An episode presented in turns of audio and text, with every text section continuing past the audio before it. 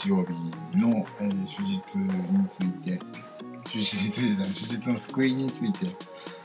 えー、お話をしたいなと思います。えー、最初に、えー、と次のところの福音書を読みたいと思います。えー、今日も本当、えー、予想されるのは、えー、新共同訳なんですけど、えー、フランシスコからの新約聖書で読みたいと思います。カによる福音。また自分を正しい人であると思い込み、他の人を蔑む人々にイエスは例えを語られた。二人の人が祈るために神殿に登った。一人はファリサイ派の人で、もう一人は朝鮮人であった。ファリサイ派の人は胸を張って立ち、心の中でこう祈った。神よ、私が他の人たちのように略奪するものでも、不正なものでも、寛容を犯すものでもなく、また、この朝鮮人のようなものでもないことをあなたに感謝します。私は週に2度断食し、全収入の10分の1を納めています。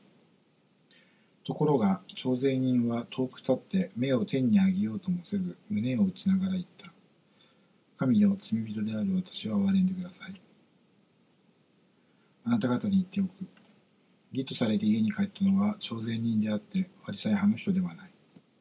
誰でも自ら高ぶる者は下げられ、自らへりくだる者は上げられる。というところです。えー、短い、うんと、ところなんですけど、いろいろ考えさせられるなと思います。えー、とまず、えー、朝鮮人と、まあ、そのファリサイ派の人と朝鮮人の、なんていうかな、祈りが例え、例えで使われてるんですけど、ファリサイ派の人の生き方っていうのは、ある意味立派なんですよね。あの、うん、略奪するものでもなく、他の人たちのように略奪するものでもなく、不定なものでも、寛容を犯すものでもなく、また、この朝鮮人のようなものでもないことはあなたに感謝します。そういう生き方は、まあ、その立法であったりとか、まあ、社会的な、その刑法っていうのかな？倫理っていうよりも、うん、その、犯罪を犯さないとか、まあ、倫理的に高いのかどうかはわからないんですけど、まあ、倫理が高い高くないって話でもないんですけど、まあ、立派な生活だと思うんですね。えっ、ー、と、一方ですね、朝鮮人っていうのは、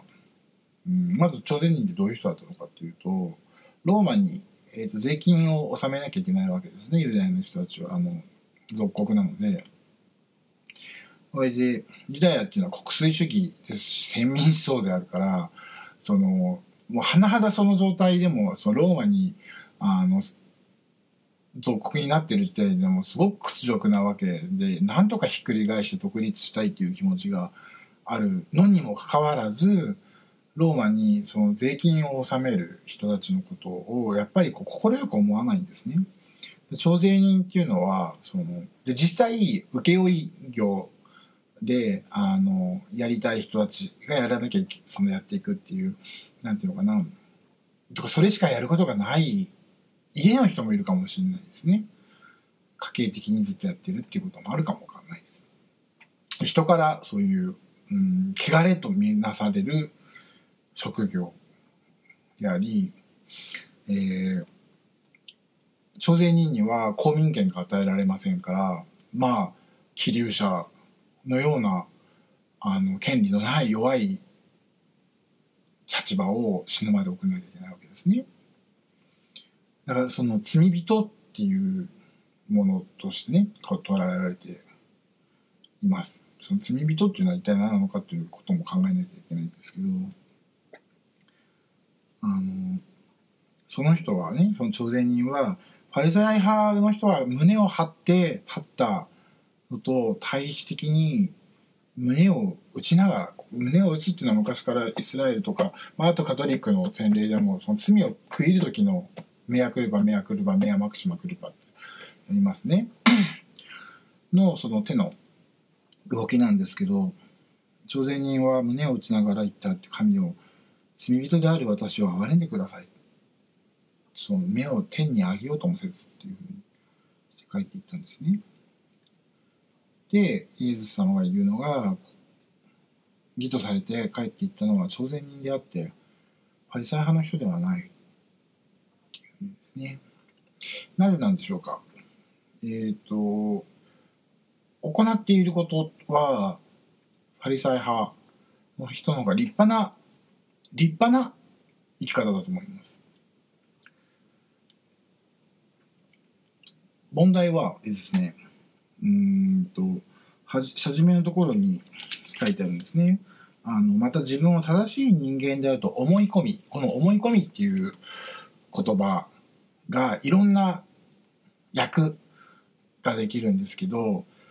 あのその中の一つで「より頼む」とか「信頼する」っていう言葉が、うん、と意味として当てることができます。要はパリサイ派の人たちが頼よって頼っているところは自分自身なんですね。神に感謝こそすれ自分によって自分に頼って自分をうん目的っていうかな信頼して生きてるんだっていう姿なんですね。で一方朝鮮人はどうかっていうともう目を手にも上げることができず本当にこう胸打ちながら大きい声では祈れなかったと思うんですね。神を罪だらる。私を憐れんでくださいって言った。その神にしか頼るところがない。気流のような扱い国族売国道って言われながらそれによって生計を立てるしか生きていくことができないっていうその辛さ現実の中で頼ることができるのは神様にしか頼れないと思うんですね朝鮮人っていうのは。その神により頼むことこそが義なんだってイエズス様はおっしゃいます。どういう祈りをするかとかどんな生き方をするかっていうことでそれが義なのかどうかではないんですね。それはあの道徳的に立法的立法的がその刑法とか立法とか法律的にとかうんと倫理的に高い高くないっていう話ではなくて神様が必要とされる心っていうのは何なのか神様が良しとされる心とか在り方は何なのか。そして神様が憐れみを無限に果たしなく慈しみを与えてくださる相手っていうのは魂っていうのは態度っていうのは何なのかって言ったら神様以外により頼む人がいないんだっていう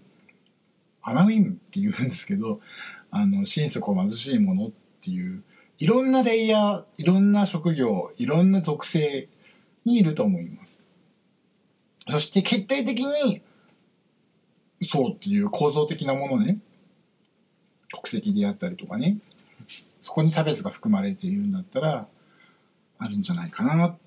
て思います。でまあな何度となくまあここの箇所は読むわけですよね。聖書を読んでたりとか。あとあまあそのキリスト教の家庭で生まれたりとかね。そのずっと子供の時から聖書を読む機会がある。聖書を読むっていうかまあその御言葉を聞く機会がある場合はまあ僕の場合は正直あんまり子供の時はこういうことを言う。ファリザイの人がパリザイがどうしたとかとかこう朝鮮人がどうしたとかっていう話はあんまりピンとこないですね子供にはねやっぱりね。だけどちょっと頭が少し大人になりか 大人になりかけてて今も頭子供なんですけどあのなんていうのかな意味が少しずつ分かり始めてる頃になるとこの意味だけじゃなくて自分は何なのかっていうのも少し分かってきてる年なんですね。でその時にこのファリサイ派のあの神を私が他の人のようにその略奪するものでも不正なものでも寛因を犯すものでもなくまたこの徴税人のようなものでもないことをあなたに感謝します。私は週に2度断食し全収入の10分の1を納めています。っていう祈りを見た時によくこんなことが抜け抜けと言えるなこの人は。って思ったのがまず一つですよね。でそれはうーん何の批判かって言ったらうんどっちにも自分はなりうるわけですよね。罪人の徴税人の立場。や時にはファリサイ派の祈りをしてるね。この祈りをしてるような立場。もう両方になりうると思うんです。実際今日も読んだ時にうんこのファリサイ派の人の祈りをね見た時に、まあ、よくもまあこんなこと抜け抜けと言えるなこの人はって思った瞬間にあ僕も同じファリサイ派になってしまったってその時思いました。こんなのよくツイッターにゴロゴロしてるなって、あれはこうだ、これはああだって言ってるけど、人の心の温かさとか、罪、ね、こう、心の傷の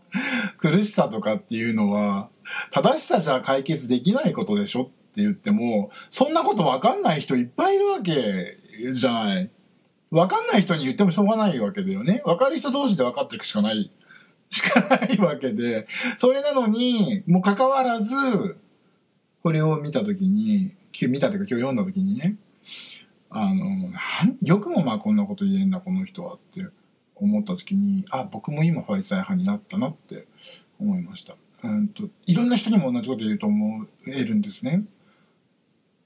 で、僕は子供ちっちゃい時はね、自分のことよくわかんないっていうか、今でもよくわかんないですけど、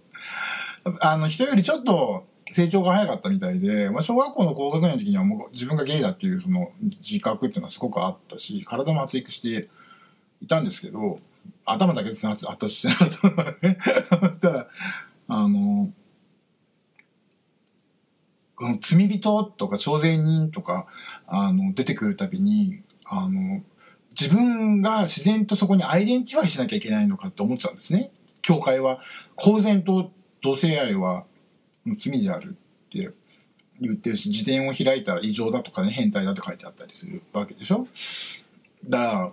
そんなものに identify したいわけがないわけですよ。でも隠そうも隠すこともできないというか変えられない事実受け入れていくしかないわけですね。変えることができない。受け入れるしかない。自分も周りの人も受け入れるしかない出来事なんですけど受け受け入れたくないんですよ。だって罪人罪人って言われて生きてくた生きてくたくないしなんだろうこのパリサイ派の人々がこの徴税人のようなものでもないことっていつか言われたらどうしようっていう恐れがその時からずっとありました。この同性愛者みたいなものでもないことを感謝しますっていつか言われるんだろうかって子供心に思ってました。教会はそういうところなんじゃないかって思いながら育ちましたね。でもまあなんだろう。経験とかうんそれは差別される経験とか恋愛する経験とかいろいろですね。よしあし合わせて清濁合わせての経験がだんだん増えていくわけですよね。年を取るにつれて恋愛をしてみたり不出演をしてみたりとかいろいろね苦しみことがあったりとか あったりするんですけど、まあ、もちろん楽しいこと喜びもいっぱいあるんですけどそれを経ていったその 中年の今中年の親父のゲイなわけですけどがこの今日ねその分かち合いをしようと思って新約聖書を開いて読んだ時にどよくもまあこんなこと言えたもんだってパリサイ派に思ってそうやってああ自分はパリサイ派だと思った瞬間に次見た時にこう目を天にね向けるようこともなくて胸を叩きながら「神は罪人である私を憐れんでください」っこれ祈祷文の「主よ憐れみたまえ」の「憐れみたまえ」と一緒なんでしょうけど本当心の底から出た言葉なんだろうな。朝鮮人の人たちっていうのはやっぱりそのもしかしたら代々かもってさっき話したかもしれないですけど請負業ですから人がやりたくない職業なわけですね。で確かに上前跳ねてねこう人た他の人たちからお金でその分じゃああの徴収してやるわっていうぐらいの感じでやったら金持ちにはなれたと思います。ただ金持ちであっても公民権もなく権利もなく差別と金しかないっていう状態でどんなだったんだろうって今になったら想像するんですね。それはそれはしんどい生き方だったんじゃないかなって思います。その人が祈りに行って神様に天に目を向けることもせず胸も張らず多分こう肩落として頭ポンって下げて「憐れんでください」って言ったんじゃないかなって思うんですね。で救いなのはイエス様がねあなた方に言っておく義とされて家に帰ったのは徴税人であってファリサイ派の人ではない。誰でも自ら高ぶる者は下げられ自らへりくだる者は上げられる。この高ぶるとへりくだるがその生活態度だと思っていたんですね若い時は。あのなんでそんなことを言うんだろう。ファリサイ派の人は事実立派な生活をしているじゃないか。立派な生活をしてるだっていう、その立派な生活をしてると思うんですけど、なんでそれがこう、高ぶるっていうふうに言われちゃうのか。で、ただこう、しんどかった属性と職業の、あのー、徴税人はね、実際利を貪っている部分はあったと思いますけど、がへりくだるって言われてるのか僕はその生活ライフスタイルであったりとかあのどうしている何をしているかですねそのどうあるかではなくて何を to do ではなくて be の話を神様はしてることに気づかなかったんですね。これはもう完全に何をしているかじゃないんですよね。さっき話したその自分により頼むとか自分を信頼するっていう自分を正しい人間であると思い込みってそのうぬぼれるとかっていうのが自分頼みである。でそれを神にこう表明しているっていうふうなことなんですね。これが高ぶるっていう意味なんだ。神様に感謝することっていうのは大事だと思うんですけどあの自分が何をしたか何をしてきたか何をしていないかそして人との区別っていうことを 自分頼りにして神に表明することっていうのは全く意味のないことなんだっていうことですね。しそれを あげつらうこともやっぱり意味のない同じく意味のないことなんだなって思います。徴税人の態度は態度っていうのは一つもそのなんていうのかなポーズが書いてあるんですけどあの頭下げて胸を打ちながらとかっていうのは書いてはいるんですけど うんと気持ちですよね。心っていうのはもう神様以外にその自分を認め、うん、受け入れてくれる人はいない。人っていうか方はないんだっていう気持ちですね。自分頼りには決してできないことを知っているのが朝鮮人なんじゃないかなって思います。で、この中で、うんと、例えば話は終わった後にですね、あなた方に言っておく。で、あの、蔑む人々他の人たちを蔑む人々にっていうふうに書いてるんですけど属性っていうのが書いてないんですね。だきっとパリサイ派の人もいたし、まあ、群衆のなんか名残名残っていうか誰かもいただろうしもちろん弟子たちも近くにいたと思います。決してこれはパリサイ派だけに話されたことではない。弟子たちに向けて書かれた言われた言葉だとするんだったらもちろんこれいつも配信のたびに言ってるんですけど聖書はこの2000年代のね現代を想定して書いてるわけではありませんから私たちがどういう言葉としてどのように受け止めるかによるんですね。いろんな受け止め方によって聖書はいろんな色がになるわけです。うんで私たちがこれは受け止めていかなきゃいけない言葉なんですね。それはうん決してどっちかに偏ってることでもないしこの聖書今日に出てきているファイサイ派の人たちを糾弾することがいいわけでもないと思うんですね。あのさっきから何回も言いますけどいやなんでこういうこと言えるんだろうなって思ってるのは僕が例えばそういうなんか痛みを負っているとかその LGBT であるとかそういうところの属性から思うこともあるんですね。ああご立派でいいですね羨ましいですっていうふうに 思うところがあるんですけどでもそれでファイザー派の人人たちの人のねその例えで引き出されてイエスがしゃべった祈りをうーんなんていうのかな見てねさっき言ったようにああよくもこんなこと言えるなぬけぬけとご立派ですねっていうふうに思った瞬間に僕も同じ自分頼みになってるわけ。僕たちがしなきゃいけないことっていうのはどっちかに教訓を得るとかどっちかになることでもなくどっちかをジャッジするわけでもなくて大事なのは自分が自分頼みになってないかっていうことですね。往々にしてなることが僕は多いと思うんです。なぜなら努力してるのは自分だし苦しんでるのも自分。うまくいかないのも自分だけどうまくいった時の喜びも自分。自分っていうのは必ずなきゃおかしいわけで、だけど神様にとって必要な心っていうのは自分頼みの心ではなくて、神様に寄りすがって神様に信頼する気持ちだと思います。えー、復活節の後に神の慈しみの手術っていうのをヨハネ・パウロ2世教皇様がお定めになってから、まあ、だいぶこううんなんていうかな。広まってきましたねヨハネパウロあの神の慈しみの礼拝とかってありますけど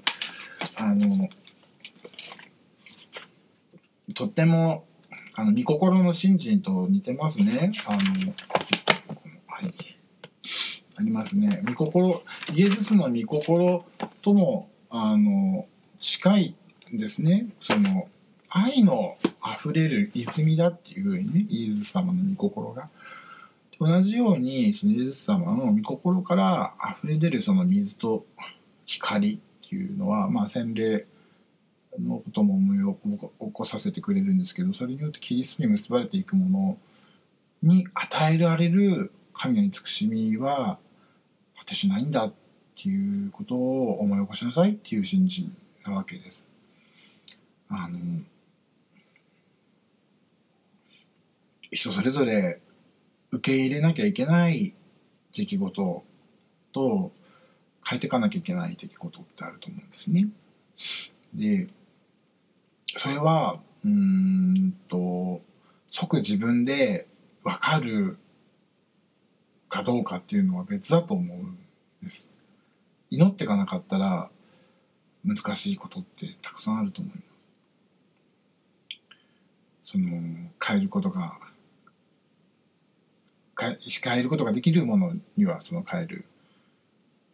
ことができるように受け入れなきゃいけないものには受け入れる心の静けさ英知と静けさそしてあのねそこを生きていく勇気を